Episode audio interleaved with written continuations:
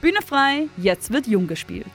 Jung gespielt ist der Fanfaluca Podcast, der im Rahmen des Jugend-, Tanz- und Theaterfestivals Schweiz in vier Folgen hinter die Kulissen geht und fragt, was das zeitgenössische Jugendtheater bewegt.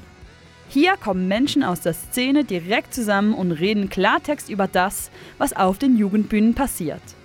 Ich bin Shannon Hughes und bringe dir die Vielfalt der Schweizer Jugendtheaterszene direkt ins Ohr. In der zweiten Runde Jung gespielt sprechen wir uns aus für den Weltschmerz. Seien wir mal ehrlich, in der Welt läuft's gerade gar nicht rund. Wir befinden uns in einer Zeit, in der Politik, Klima und Gemeinschaft in der Krise stecken. Gerade junge Menschen fragen sich, wie es weitergehen soll, und das spiegelt sich im Jugendtheater wieder. Ich beobachte auf den Bühnen zunehmend zwei Arten, mit der aktuellen Situation umzugehen. Die einen flüchten sich durch das Theater in eine andere Welt oder erzählen Geschichten, in denen jemand aus der Gesellschaft aussteigt. Die Kehrseite macht auf erschreckend präzise Weise auf aktuelle Probleme oder Konventionen aufmerksam. Manchmal hinterfragen sie sie auch. Theater wird also als Flucht, aber auch als Zeigefinger gebraucht. Warum ist das denn gerade jetzt so wichtig? Theater als Flucht oder Zeigefinger, das ist für zwei Theatergruppen, die bei Fanfaluca dabei sind, sehr aktuell.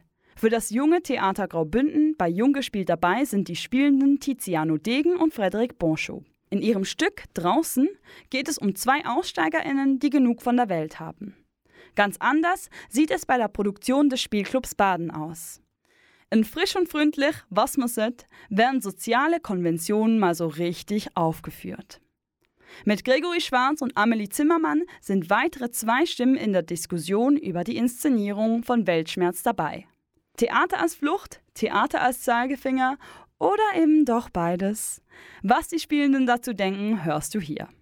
Gerade bewegen viele Krisen das aktuelle Weltgeschehen. Klima, gesellschaftliche Gleichberechtigung, Kriege. Die Liste scheint endlos zu sein. Wie wirkt sich ein solcher Weltschmerz denn auf das Jugendtheater aus? Das Jugendtheater, das nimmt das immer irgendwie auf. Ähm, das nimmt immer irgendwelche aktuellen Themen auf und ähm, es gibt dann verschiedene Wege, wie wir etwas daraus machen.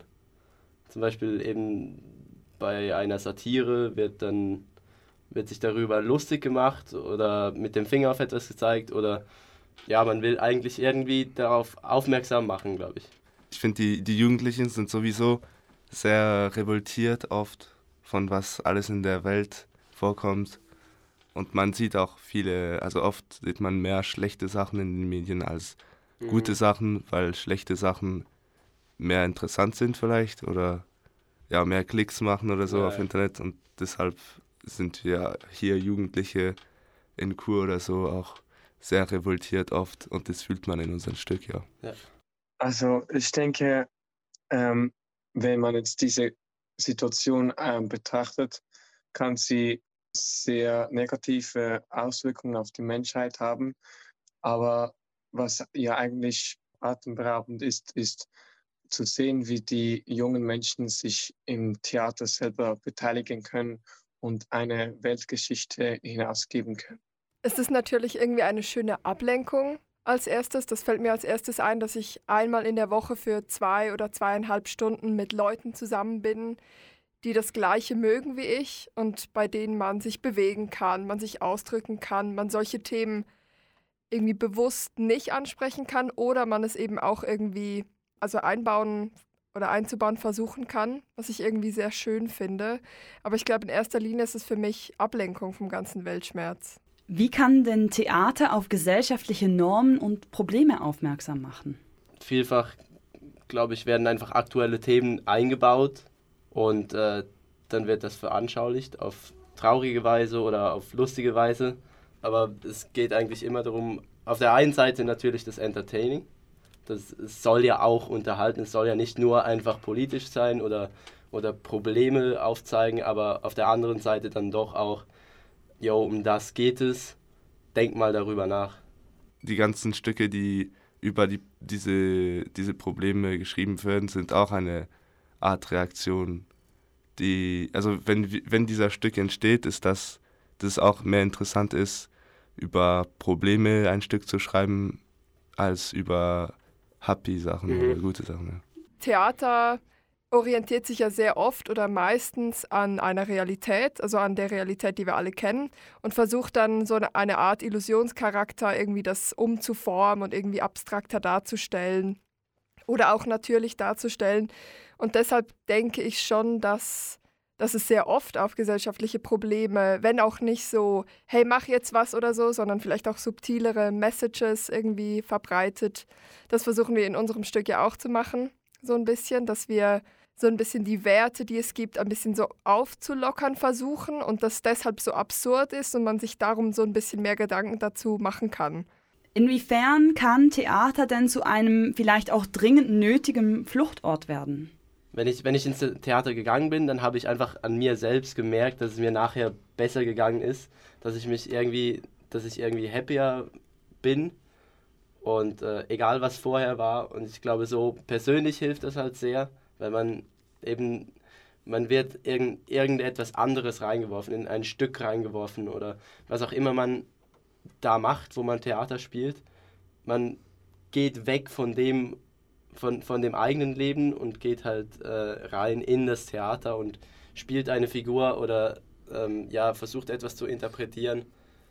Und das, das gibt einem so einen freien Kopf wieder oder so eine andere Perspektive auf alles. Theater ist eigentlich interessant, weil du wirklich Bewusstsein lernst. Also für viele, denke ich. Ich habe es auch in, der, in unserer Gruppe gefühlt, dass viele Bewusstsein lernen und ja, also man fühlt sich dann weniger wichtig vielleicht, weil man irgendwas anderes spielt und man ist dann mehr bewusst über, wie man ist, selbst, jeden Tag und so in vielen Medien, vielen Nachrichten sieht man alles, was eher negativ ist. Aber das Positive verliert man aus den Augen. Und beim Theater geht es mehr darum zu sehen, man kann auch auf ganz andere Art und Weise etwas ähm, zeigen, was von nicht so von der Welt vielleicht ist.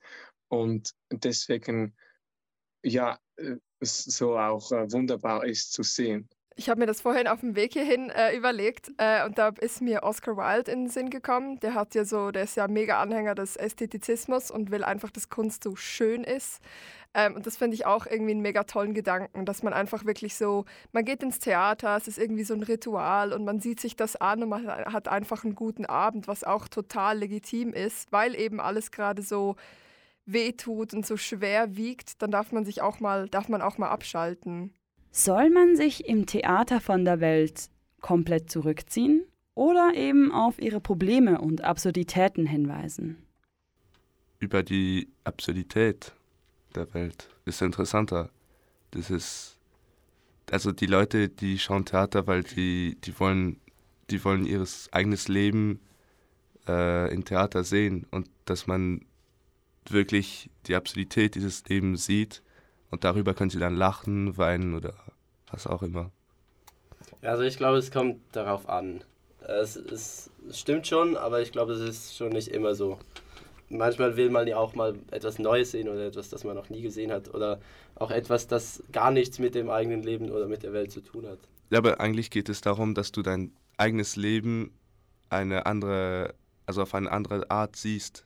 So, dass du andere, also du siehst dein eigenes Leben, dein eigenes Umfeld, aber auf eine andere Art und das ist dann das Neues.